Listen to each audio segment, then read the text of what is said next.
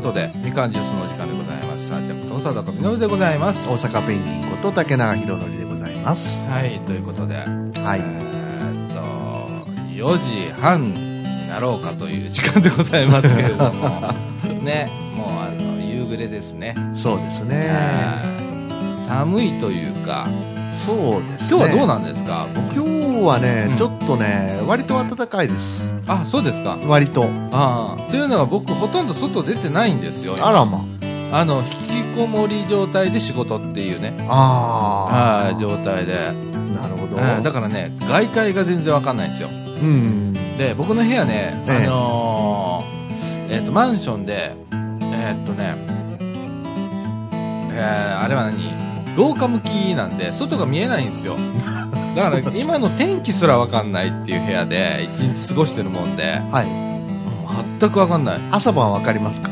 朝晩はあ朝朝晩は分かんない朝は起きた時にご飯食べる時あ今日晴れてらって、あなるほうどんね、あやっぱ朝晩寒いっすね朝晩は寒いですよねえ、冷えます冷えますね、うんさすが12月ですねねえ、いやほんと暖房は入れてらっしゃるんですかえっ、とあのファンヒーターじゃなくてあれなんだあの赤外線ヒータはいーを足元にえね1個つけてますけどねえはいはい、あれをつけると寝てしまいます ね。なんかあのーあ足元を温めるのが一番いいっていうあれやったんで、まあねうん、痴漢即熱とか言いますよねねえうん寝てしまうんですよねだからねあのーあれってねうちのやつね300ワット600ワット900ワットとかって3段階あるんですよ、はいはいで今まだ今そんな寒くないんで、え300ワットを一発でいってるんですけど、ええそれでもダメですね。えダメですかはい。あの、今、ちょっとまあ、疲れが溜まってるっていうのもあるんですけど、ええええ知らん間に寝てますね。危ないですねあの、ね、眠たいっていうのって、うん普通予告があるじゃないですか。まあそうですねあくびしたりとかねね、ある程度眠たい。ああでみんな、ね、僕ね、あっという間に寝てるんですよ。あーそういうのがなくって。うん、気を失うみたいな、うん。で、パッと目覚めたら1時間とか経ってたりするんで、あ怖くって、ー怖いですねうんでで電話とかそういうのにはまあねあのうん気づくんで、まだいいんですけれどもねすごいロスタイムになりますでしょ1時間まあねねまあ短時間睡眠とると休憩にはいいとは言いますけどえねえうんあどうなんですかね僕はあれあれ20分とかそうなんですよね,、うんなんか言いますよね15分20分ですようね、ん1時間寝たらもう1回寝てやろうかぐらいの そうですね1時 間寝たらもうちょっと寝たいですよねなんかボーっとしますねそうですかあーで今そんな感じですよどうもだからほとんど外出てない毎日ですねうんままあ外界も大したことないですよないです最近かは変わってないですか変わっていないですね変わり映えのしないええなんか状況が続いてますね。ああそうですか、えだからあの今ねうちマンション工事しててええねリニューアルの工事をもうこの夏からやっててええもうそろそろ終わるとは思うんですけれども12月 の中旬まで言ってたんでえはいはい。これがねまあパッと外出るとねえマンションのあの塗装が変わってたりしますからね、 急に。どんだけ俺出てなかったんだみたいな。え他人の家みたいに。か変わってるんですよ、結お構。お。ねえなんか、今ね、うちのエントランス、マンションにエントランスが一応ついてるんですけどね、はい。エントランス通行止めなんですよ。全部裏口から出なきゃいけなくて。おで、とうとうあの、自動ドアをつけるってね。お。はい。今、自動ドアの工事やってますわ。あと床も、床張りも全部変えるし、はい。壁も全部なんかタイル貼ってとかって綺麗にするとかっつってやってますけどねなんか工期が遅れてるらしいんですよはい。であの土建屋の方はい。ねああいうお仕事されてる方って結構あの5時かっきりに終わるじゃないですかそうですね。ねもう4時半ぐらいから片付けを始めて5時かっきりに終わるじゃないですそうですね。かこれがね今ね引っ張るんですよね6時半とかね、まあ、多分遅れてるんだと思うんですよ工事がねで土日もやってますからねほう突貫工事です突貫工事ですね、うんえーご苦労なことですよ本当にそうですねねこの年末ねえ特にねうんあ今の僕の話題それぐらいしかないですから はいということで、はいえーっと NPO 法人三島コミュニティアクションネットワークがお届けするみかんジュースえーっとオープニングこんな感じでございますねこんな感じですねはいはい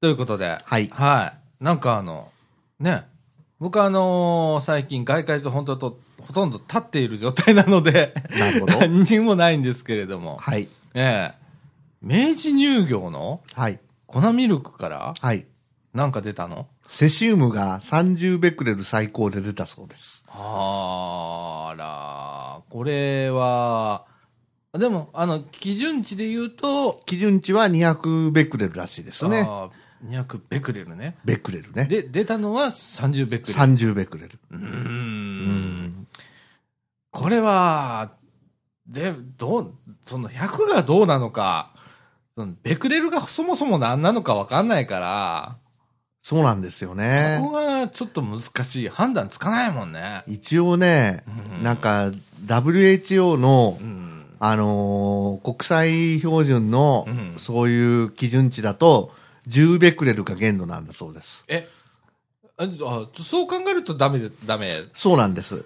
震災前は日本も10ベクレルだったそうなんですよ。はあ。で、今暫定基準値ということで非常時だっていうことであ200ベクレルに上がっちゃってるんですよね。はあ。で、なんでこの、明明治乳業だけ出たんですかね。いや、あのね、私がみ、私が聞いた話によると、うん。明治乳業のうん。あの、ミルクを買った人がですね、はあ自分でなんかお調べになったらしくて、はあ、はあ。で、それでセシウムが出たといはあうこと、で、明治乳業さんに持っていかれたそうですね。はあ。で、明治乳業さんが調べられて、うん。こういう結果になりましたということやったんですかいうことやったらしいです。へえ。うーん。その、調べた人すごいね。そうですよね。やっぱ俺、お子さんを持つお母さんなんか今すごくね、敏感になってて、うん。いろんなもの調べたりだとか、うん今インターネットでなんか共有してるらしいですよね。このそうこですこねは大丈夫、この産地は大丈夫でしたみたいなことでね。うわあ、そっか。うんでもその30っていう基準も100っていう基準も10っていう基準も本当によく分かんないですね。わかんないです僕たちにね。ね。わかんないですね。ね1ベクレルがなんて言ってたのかななんか、1秒間に体の中で、何だったっけ、元元素がどうのこうのとか言ってましたけど、やっぱり忘れました。え。ああ、本当もうほんいろんな単位が出てくるじゃないですか。えねえ。それがもうね、消化しきれないんだよね。えそうなんですよね。で、事の重大さが分かんないんだよな、本当に。うん。だから、これが本当にすごいことなのか、うん果たして大したことないのかっていうことも、なかなかわかんないよね。わかんないですね。ねえ。ましてや、関西にいると、やっぱり被災地っていうか、原発の事故のところから離れてますからうね。ん。余計ですよね。ですね。んやっぱ意識違うんだろうね、東京。東京はやっぱだいぶ違うみたいですねねえ。。それから、福島とかね。うん。ああいうところは本当に、今回大変だったんで、いまだにね、うん。ねえ。いやー、これね、本当だからピンとこないんだよ。そうなんですよね。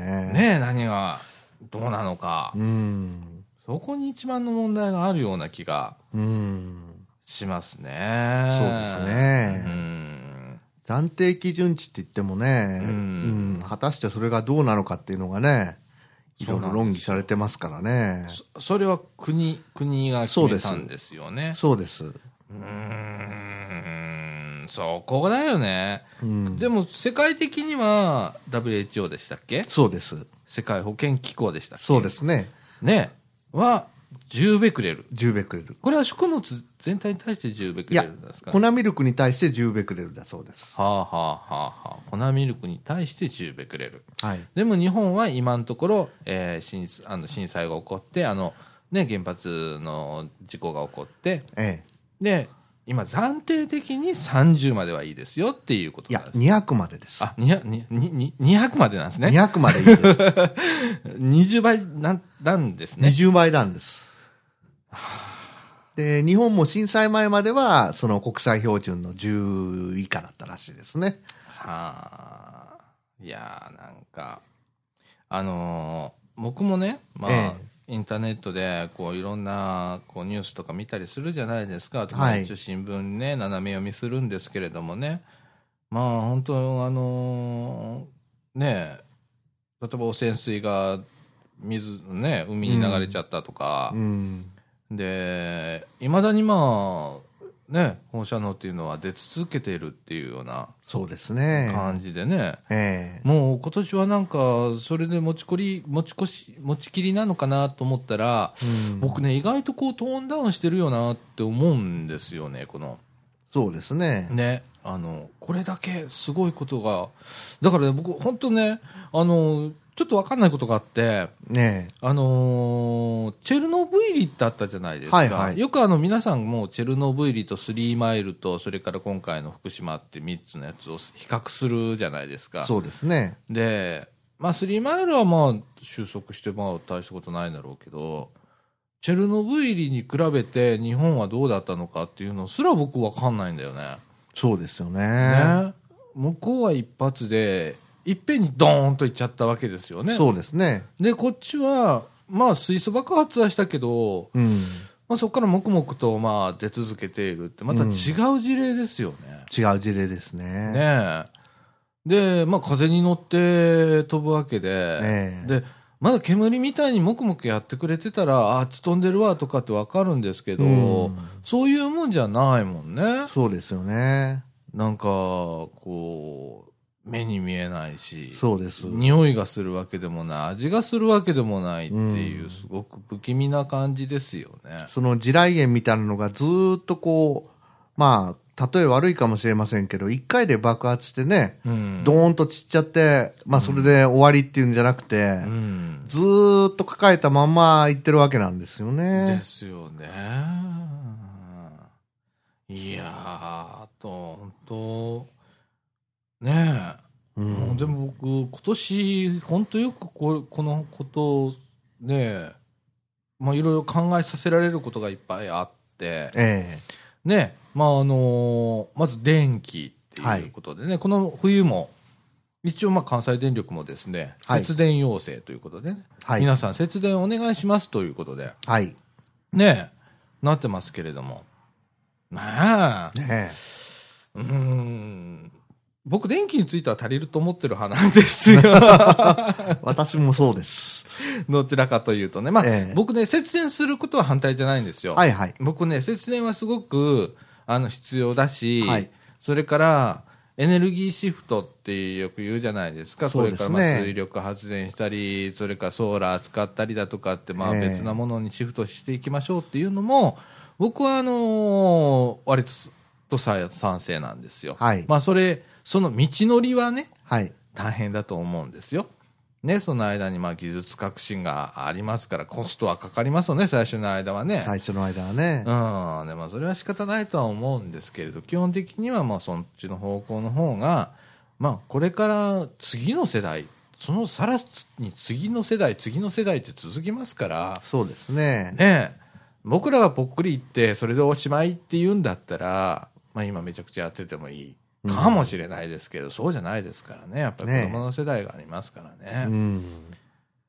いやー、なんか考えさせられますね、今年はね。そうですね。ねそれからまあ台風も来ましたよね。そうですね。ねまずた、ねうちでもまあ台風12号っていうのが来て、まあ、和歌山県とかね、三重県とかで、えーまあ、水害がね、起こりまして、今でも、あの、山の奥の方で、うん土砂ダムっていうのがね、はいはい。未だに残ってて、うん。で、まあ、今、一生懸命、あの、水抜きをね、うん。えーしてますけれども、そうですねね。、今でもちょっとあの雨が降ると、やっぱこう避難勧告が出たりだとか、うんね、あの経過水位がどうだこうだっつって、うん警報が出たりしますけれどもね、うん。ええあのやっとあの和歌山県もね、ええ。ええあの新宮まであの JR が開通したんで開すか。通、えっとろく12月の3日に、この3日にね、開通しまして、あ、そうですか。はこれで全通ですかい、全通ですね。うん。はい。いや、長かったですね、やっぱりねうん。えー、4ヶ月ぐらいかな。鉄橋が流されたりしたんですよね。そうですね、そんな大きな鉄橋じゃなかったんですけれどもね。うんそれもね、あのー今回なんで、これね、年またぐっていう話があったんですよ、最初。おー復旧まではね。おー今年中は無理っていう話だったんですけれども、たまたま JR が、その鉄橋のパーツを持ってたんですよ。おーで、それが使えるっていうことで、うん。で、急いであそこで仮設あの作って、うん。で仮設じゃないんですよ、もう完全に復旧っていう形で、ええーできたわけなんですけれども、えーその間、まあ、やはりあの新宮とかね、えー温泉街がありますんでね、えはい。それから風評被害じゃないですけど、やっぱり行かれる方がまあちょっと少なかったりだとかっていうのは、まあ、うんまあまあ、もうちょっと残るのかなとは思いますけれどもそうですね。ね。えーでも、あのーとりあえずね、うんえー便数も元に戻りましたし、ああ、そうですか。よかったですはいねあ。のーね、とりあえず良かったなと。うん。えー鉄橋っていうのは転用が効くらしいですね。ああ、そうなんですか。え、何台にもわたって使えるそうなんです。はあ、何台うん。何台っていうのはここで。 3回目、4回目。へえ。まあまあそれ余計な話ですけどねいやいや、でも、あのね、うん僕はあの、思うんだけど、うん最近ね、鉄橋っていうのをかけたがらないんですよ。そうですってね。いうのがあるんですよ。っていうのが、やっぱ騒音が大きいんでうすね、ん鉄橋って。それに代わって今、コンクリート橋にコなンってますねクリート橋ですね、今。例えば JR、この近くで言うと JR の相川の鉄橋の JR の鉄橋はコンクリート橋になってますね、あれ。なってますね。ええあれになるとだいぶ音がしなくなるんで。ああ、そういうことですか。はい。あのーやっぱ鉄鉄ですからね。うん。その上。にまあ電車が走るとガタゴタガタってすぐ、まあ特有のあの鉄橋を渡る音がしちゃう。うん。あれ結構するんですよね。あ音あ、そがうでしょうえね。えうん。なんで最近はなるべくこのコンクリートでうん。橋を作りましょうというようなうんことになってるんですけどね。なるほど。どね。えー、昔は鉄橋自体が輸入品だったらしくて、あちこち転用したらしいですでよ。すね、イギリスとか、うんアメリカだとか,、ねありましたね、えレールもそうでしたね。レールもそうです。輸入品ですからね。ねだから最後はホームの柱になったりしてねね。あのー米子のね、山陰の鳥取県のはい米子の駅なんか行ったらね、はい。あ残ってますよ。で、ここら辺でもね、あ、摂津飛んだにね、有名なのがあるんですよ。あ、そうですか。摂津飛んだにね、うん阪神間にね、えー鉄道が開通した時のう、ん。相当レールって言って2つの頭って書くんですけど、うんうん。裏返しても使えるように使えるっていうレールのは柱がまだ残ってるんです。い。へえ。あ、皆さん見に行ってみてください。はい。ホームの柱ですね、あれホは、ーね。ムの柱です。ですね。あれね、結構昔だから、エコだったんですよ。そうですね。ね。レールは使い終わったら、今度その資材、まあ、て鉄不足っていうのもあっただろうし、今みたいに精錬所がいっぱいあったわけじゃないから、ねえ、製鉄所もそんななかったから、まあ、それを使って、さらに違うもんを作りましょうみたいな感じでね、そうですね。そんなんだったんでしょうね、きっとね。だから、古戦橋とかね、うん。あのーホームの屋根の柱とかね。うん。うん。ですね。そうなんですよ。だからまあ、話は戻しまして、はい。まあ、台風12号も、はい。まあもう、まあ、ね、まだ復旧、完全復旧にはなってないと思うんですよ。はい。ええまだまだ今からね、直さないといけないことはいっぱいありますし、和歌山県もね、今ね、えっ、と、頑張れ和歌山キャンペーンってやってまして、はいはい。はい。えーとね、今ね、えっと、ちょっとお得な情報、ちょっと JR の CM してよろしいですかあ、いいでしょう。ね せっかくですから、い今ね、JR ではですね、えっと、京阪神から、えー和歌山方面へ観光される方にですね、はい。えー南紀切符っていうのが出てます。おーで、これが非常にお安い、お得な切符でございまして、あ、そうですか。企画切符なんですけれども、はいえ3日間使えます。はい。で、なんと、はい。えー特急が往復使えます。おー乗車。券込みです。あ、そうですか。で、3日間、えー在来線、その和歌山県の、はい。えー在来線、まあ、えーっと、規制線ですね。はい。乗り放題でございます。おーで、えー行き帰りだけ、まあ、特急使っていただくと。はい指定席に乗れますんで。ああ、なるほど。で、えーっと、さらにですね、ええ。えー熊野古道行かれる方、はい。えーあそこ行くときにね、大体バス乗っていくんですね。ええ。そのバスも乗り放題でございます。おーそうですか。はい。それから和歌山じゃない、白浜町とか、はい。えー、と、白浜町ぐらいだったかな。はい。えー、公営バスじゃないわ。バスが使えます。あ、そうですか。。はいい。その切符見せればフリーパスで乗れます。おーはい。あの、、詳しくはですね、えー JR の、最寄りの JR の駅行っていただいたら、今、はいあの、パンフレットを大々的に出してます。で、おー1月、3月ぐらいまでかな。はい。です。で、お正月の時期はちょっと使えないんですよ。ええ年末の28日ぐらいから、それから年越しの7日かなんかぐらいまでは使えないんですけれども、ええええそれ以外はまあ使えますんで、ええ往復、えーっと、だからそれで3日間はい。乗り放題ついて、はい。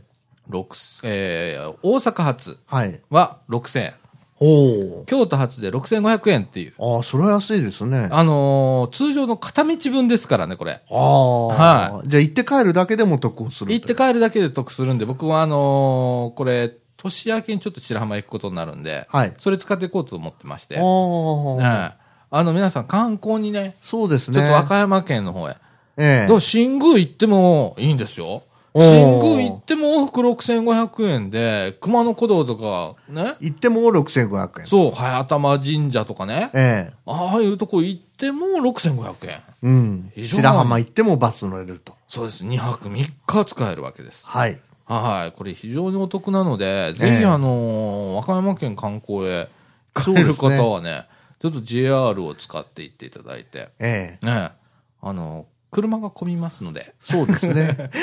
ちょっとあそこ車が混みますし、まあ、あの、新宮とか勝浦あたり行くと車だとすっごく時間がかかっちゃいますんでね。かかりますね。はい、なんでこれね、お父さんのためにもね。ええあ、それからね、えっ、と、レンタカはい。ー、レンタカーが安いんですよ。24時間2000円なんですよ。ええっ、とね、まあ、マーチクラス、はい。ね、デミオとかマーチとかピットとか、あはのいクラスになるんですけれども、えーその切符買うと、えー駅レンタカはいー。が、えー2000円です。24時間。ほう。はなんで、僕もそれ使おうと思ってますから、今回。ああ、それはいいですね。はい。っていうようなね、そ、それもまあ復興のキャンペーンの一環なんですけれども、そうですねやってますんで、うんえーっと、詳しくはですね、JR のホームページも載ってますし、それから、あのー、摂津飛んだの駅とか、そうですねね。JR の茨城の駅とか駅とかね行っていただいたら、えー南紀切符っていうね、はいえーパンフレットが出ておりますので、はい一度、あのー目を落としいただいてこの年末にねちょっとご旅行なんかそうですね。ねちょっと温泉浸かりてえなとか温泉で一泊とかね。いいですね。白浜温泉行きてえなとかえ勝浦の温泉行きてえなとかえええね新宮の方行きてえな熊野古道行きてえなとか、そうですね。ねいっぱい見どころ満載なんでねええええあのー冬は冬でね、ええ鍋とかうまいんですよ。ああ。ね、ちょっと値は張りますけど、クエ鍋とかね。ああ、いいですえね。えありますんでね。ええええぜひ和歌山県。はい。ええちょっと最近あの、和歌山県のことプッシュしてないんで、ええ 和歌山県プッシュ。はいああちょっとね、行っていただければなと思います。あのー列車も戻りましたので、そうですねええこの12月3日から、はいええ時刻表通りになりま通した常の運で。転だそうで。はい、あの、はい非常に便利になっておりますので、はいぜひお越しくださいはい。 ということでございますよ。はい。えー、っと、僕は言うこと言うたよ、もう。み たいな。僕もいいこと言いました。ねえ。では、そういうね、なんか今年は災害とか、う んまあ、自然災害がすごくね、地震と、まあ、台風、うん。ね、その後、えっ、と、12号の後に15号で、うん。まあ、また、こう、東北の方がね、ちうんょっとあの被害を受けたりだとかしたりだとか、ね、今年本当にあの自然って怖いなと思った1年ですね。うん。ねまだまだこう、特にね、震災は、まだまだ復興これからですから、そうですねね。ねまああの、ボランティアの数もそんな増えてないというか、まあうん減っているという状況で、うん。僕もね、ちょっとね、本当行ってみたいんですよ。うん。興味じゃなくてね、うん。あの、何ができんだろうって考えてね、僕できることそんなないんだよね。うん。で何できんだろうってずっと考えてて、 うん。で、行ってなんかね、あのーそう、お金ないじゃないですか、そんな 分。そうですね。ね。で、あの、一時期ね、まあ、ボランティアバスなんか出たりしてね、ええあの、大阪からも出ましたよ、茨城からもボランティアバスが出ましたね。はい。ええそういうなのをね、もうちょっと続けてもまだ大丈夫かなとうんいう。ような気もしたりね。うんねえそうですねね。そう。でも難しいと思うよ、ボランティア。難しいです行って、僕も、まあちょっと想像するにだけど、うん。行ってどんな顔してその人たちと喋れば、会話すればいいんだろうかとか、うん。わかんないんですよ。そうですね。ねえうん。元気に、ねえそれはもうなんかあのー元気づける言葉っていうのがちょっと浮かばないんだよね。そうですねね。え。本当だからどうなのかなこれから本当だから来年、再来年とね、うん。またね、えーね、あのー支援をね、ええ。えーこれから継続的にね、そうですえーね。もう国の動きが遅いので、うん。どうも。奈良和歌山の方は収束したんですか奈良和歌山はほぼ収束しましたが、うん。やはりライフライン、特に道路うん。はですね、仮復旧っていうところが多くって、うん。非常に不便。昨日なんか、これ言っていいのかな余談ですけど、ツイッターで見たんですけど、はい。あのー、十津川村ってありますよね。はいはい。で、明治の、あのー、十津川村の大水害っていうのがありまして、うん。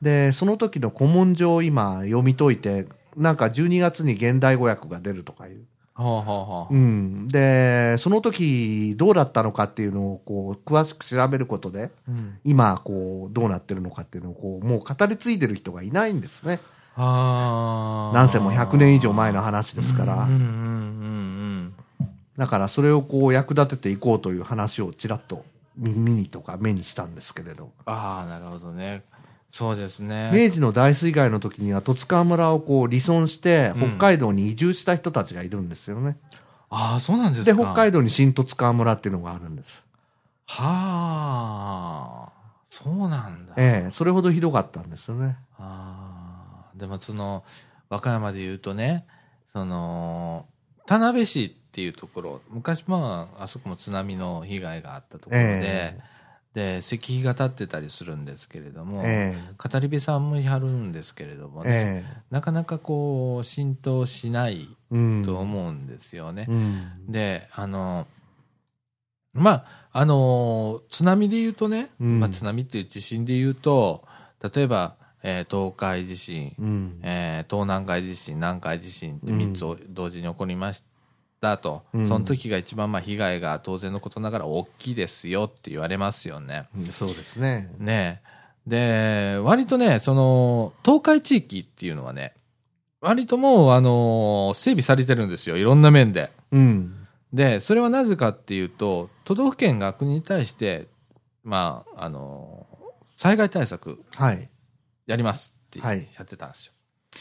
和歌山県とかあんまり動きが遅かった。最近なんですよ。うんだまだまだなんですね。うんええだからね、あのーねか地震が起こる確率って割と高い地域なんでね、はい。はい。あのー和歌山県とかね、ちょっと気張ってやってもらわないと、そうですね。ね、あのいけないかなと。うん。ねえ白浜町なんとかね、あとね、みなべとかね、見てたらね、やっぱりあのーまあ、白浜町はね、役場がまあ、海岸は端にあるんですよ。うん。 割とね。うん。うんで、まあ大体そうですよ ね。そうなんですよ。遠くの町もそうでしたね。ええうん。で、最近でこそ、あの、消防署とね、うんえー警察署が上に、あ高台に移動移転したんですか移転してしたんですよ。よ。ええこれが、まあ、今後、ね、どうなるか。うんみな、べも割と、みなべはまあ、防波堤があるんですけれども、やはりね、うんあ、の、僕ね、いつもは、あの、白浜へね、車で行くときに、昔はまあ、高速道路も、今、田辺まで行ってますけど、ちょっと前まで行ってなかったんで、はい。途中で降りるじゃないですか、ええで42号線でとっとことっとこ来てたんですよ、はい。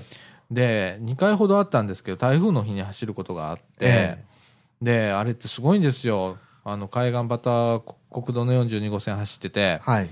で波がパッシャーンって来たらね、うん。小石と一緒に飛んでくるんですよああ。砂利。と一緒にバラバラバラバラーっつってうん。でそれ大体僕が通った後に通行止めになるんですけ ど一番悪い時に行ったなみたいな感じになるんですけれどもええそんな状況ですよだから、えーっとその翌日の国道なんてもう砂利だらけですよ、うんえ。えで台風ですらそれですから乗り越えてその防潮堤を乗り越えて波がバッシャーンと来るわけなんですよからね。これがねまあね何メーターの津波が来るかどうかわかんないですけれども、えね、津波になるともっとすごいのかなって思うんですけれどもねえ。。うん。えーいやーでも今年いろいろありました本当にそうですね。ね本当なんかいろんなこと考えて僕ちょっと疲れちゃったね今年、うん。そうう。いうことでも疲れた1年そうですか。でしたね、うんえ。ー特にツイッターをずっと見ててうん。で、まあ、一番最初に僕が思ったのはその、えー東北の震災があった時に、はい。まあ、原発がやばいと、はい。でまあねテレビ見ても安全だ安全だってえので、えすごく。それがすごくなん自分の中でうん。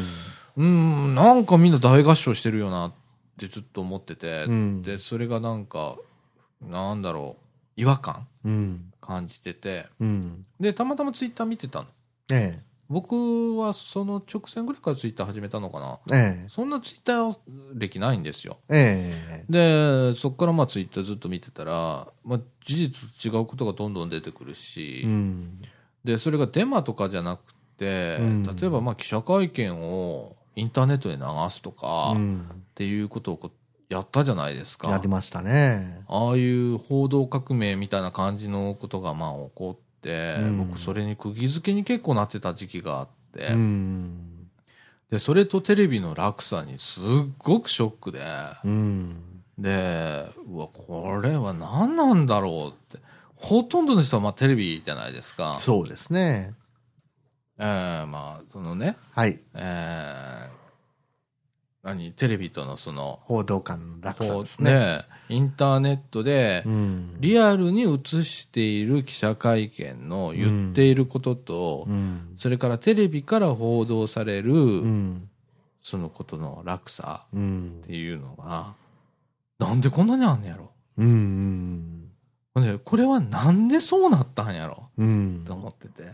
でじゃあ、だんだんと火が連れていくたびに、うんああ、これはだから、スポンサー料があるからだとかいう話が出てくるじゃないですか。そうですね。ね。でまあ、テレビ局は当然民放ですから。うん。ね。でもよく考えたら、じゃあ NHK は何なんだと思っててね。うん。まあ、NHK 批判するわけじゃないですけれどうもね。ん。でもみんなこう、官僚が言うことうん。とかだけをこう、そのまま報道しちゃう。うん。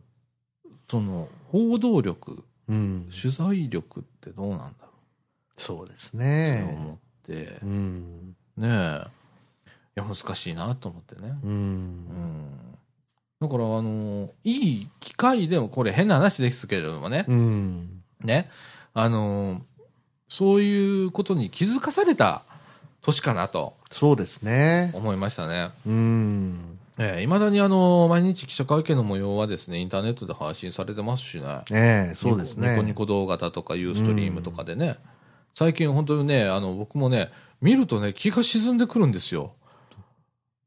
ええなんでちょっと今見るのやめてるんですけれども、うねんえあの、ショッキングじゃないですか、結構。そうです出ねてくることがね。内容がねうん、だからちょっと今見るのやめてて、また、でもそれは、ねえ、あの、誰かがやっぱずっと見てなきゃダメだし、そうで すね難しいとこではあるんですけれどもね。まあね誰かがねうんそうやってチェックしてくれることによってええ伝わってくるものもあるでしょうからそうですねうん。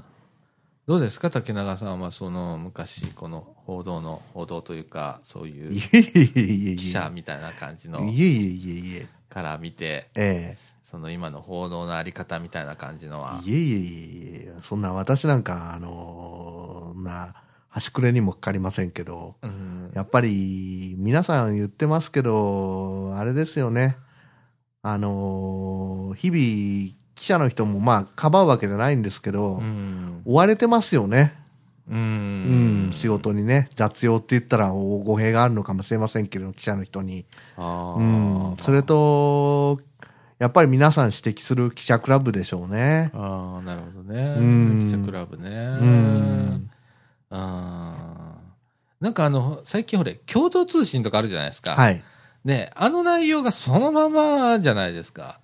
あの、ネットのニュース見てたらそうなんですけど、え何々新聞のどのサイト見ても同じ記事だったりするじゃないですか。配信記事ですよね配信記事っていえうのは。ええあまりにも配信記事が多くって、そうです一、ね。つの記事に対して二つの見方が、ふ三つの見方があっていいような気がするんですけれども、ねえみんな同じ言葉で、うん下手したら同じ文章なんだよね。うん、あれが何か、うーんと思う時があったりしますけれどもね。ねええだから独自に取材してっていうことになるとこう調査報道とかまあじねよく言いますけど、えチームを組んである程度長期間やっぱりは張り付かなきゃいけないんで、うんでそういうことがこう果たして今の体制でできるのかどうかっていうのもあるですよね。ああ、うなるんほどね。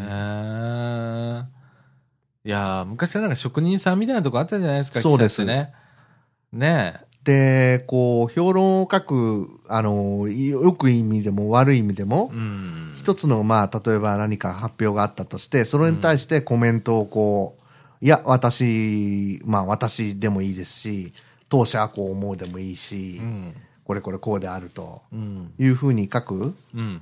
人たちがいっぱいいたと思うんですよ。うん。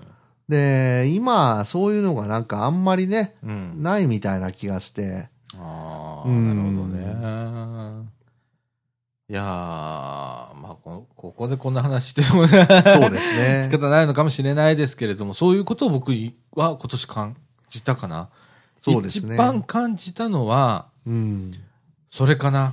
うん。な、だから情報っていうのが、バン、バンと降りてくるじゃないですか。はいはい。ねテレビとか、インタええーネットとかで降りてきたときに、今まではそのままそれを取ってたんですけれども、今年は取れなかった。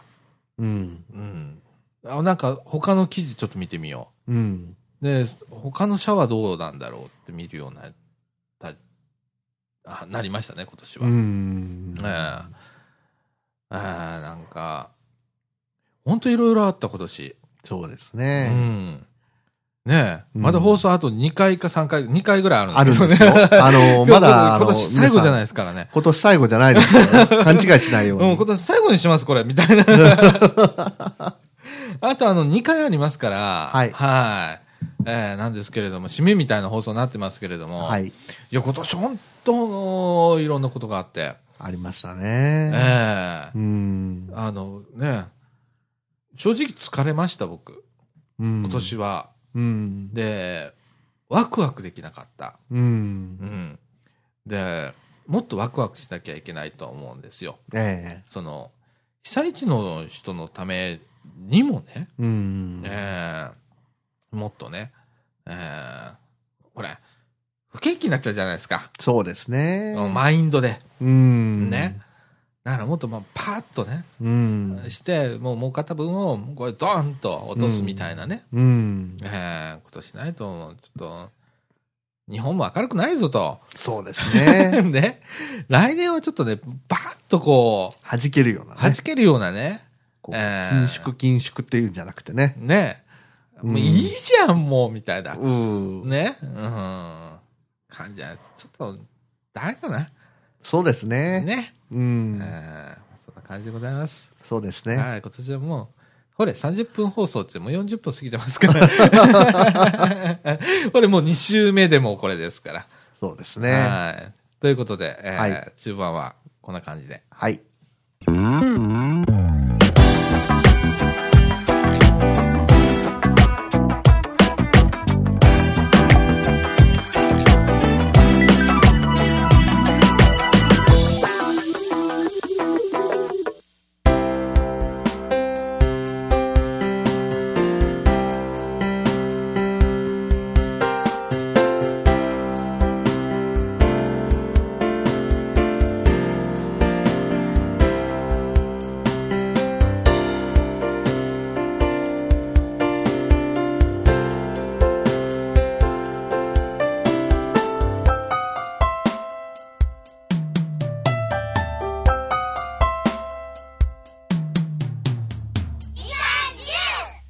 ということで、はい。え、外も、おー真っ暗と。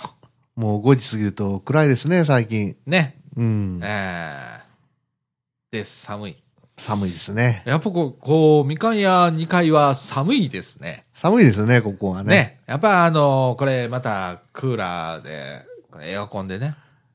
ね俺、去年本当どうしてたんだろ去う。年どうしてたんですか去年あ、そうだ、去年だって下手取ってた。あ、そっかう。ん。だから割と暖かかった。うん。うん。だからもう、エアコンだね。そうですね。節電、節電って言ってる世の中で、なんなんですけれども、 やはり体が大事。そうですね。ね、皆さん、あのーその、すそう、めちゃくちゃ生真面目な人がね、はい。病気になりはるんですよ。うん。この節電節電言われて。うん。で、あのーお年寄りの方とか、はいはい。それから体がごじご不自由な方はい。とかね、あのー持病をお持ちの方とかね。方とかねうん。あの、妊婦さんだとか、はい。あの、そういう方はね、はい。あまり意識は過剰にしちゃいけないと僕は思うんですよ。私もそう思います。ええあのーそれはね、うん。健常者って言ったら変ですけれども、ええ。まあ、あの、そこそこ元気な僕らが、はい。なんとかする話でね。そうです。ええでも、ね、これで病気になったら、ね、元も子もないですからね。。そうですす。あえの、え病気になったら全ての面で損です。ね。ええ。なんでね、ええ本当あのー無理しないように、そうです。ええまだ天気、今ね、電気予報がまた始まったんですよ。あ冬版電気予報始まりりました。まで、、えーっと、今ちょっと見てみましょうか。はい。えー、電気予報。そうですね。今日はですね、はい使用率はですね、79%。はい。はい。えー、予想最大電力は、えー、2120万キロワット。はい。ね。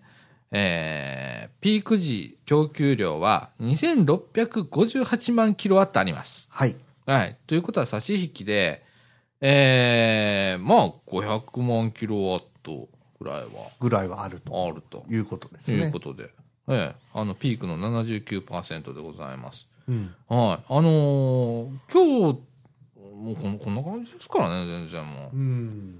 はあそうですい。ね。はい。非常に安定しておりますので、うん。大丈夫でございますよ。そうです。はい。うん。病気になったら余計電力かかります。そうです。本当そうですよ。本当そうですよ。ね。うんなんで、あの、皆さん、無理しないようにね。ええ。ええ。で、あの、何ちょっとつけっぱなしにしてる電気は消しましょう。はい。まあ、それぐらいで多分大丈夫です。はい。はい。なんで皆さん、あの、無理しないようにしてくださいね。それから、はいちょっとあのー寒暖の差が激しい朝晩の。そうですね。なんで、えー、皆さん、風邪をひかないように。そうですね。えー、あの、年末に風邪をひくとね、もうこの草、忙しい時にね、うん。ね、大変なんで、まあ、大掃除とかね、これから控えてますんで。そうですね。えー、私も大掃除がまだ控えてるんですよ。ああ。仕。事場のね。なるほどえ。ー、今、とっちらかってますんで。うん。 ええまたしないともういっぱいまたゴミが出ますよ。普段から捨てるよっていう話なんですけどね。 いや、まだ大掃除に手がつけられるだけいいんじゃないですか。などういうことですかだんだん、だ んだん大掃除もできなくなってくる。うん、まあいいや、来年掃除しようとか。 ね、普段から掃除してたら大掃除の必要はないんですよね、そもそもね。まあね、本当の大掃除っていうとね、なんか、えーなんか屋根の外、外出たりとかね、ええ窓の外枠拭いたりとかね、うんうんそういう風になっちゃいますけど、ええそういうお掃除じゃないですもんね。ね、もう根本からですからね。そうですよね。大変になりますよね。うう。んちなんかあの全部血栓外すんですよ、コンピューターと。仕事場あそうでの。はい。で、一回部屋から出して、うん。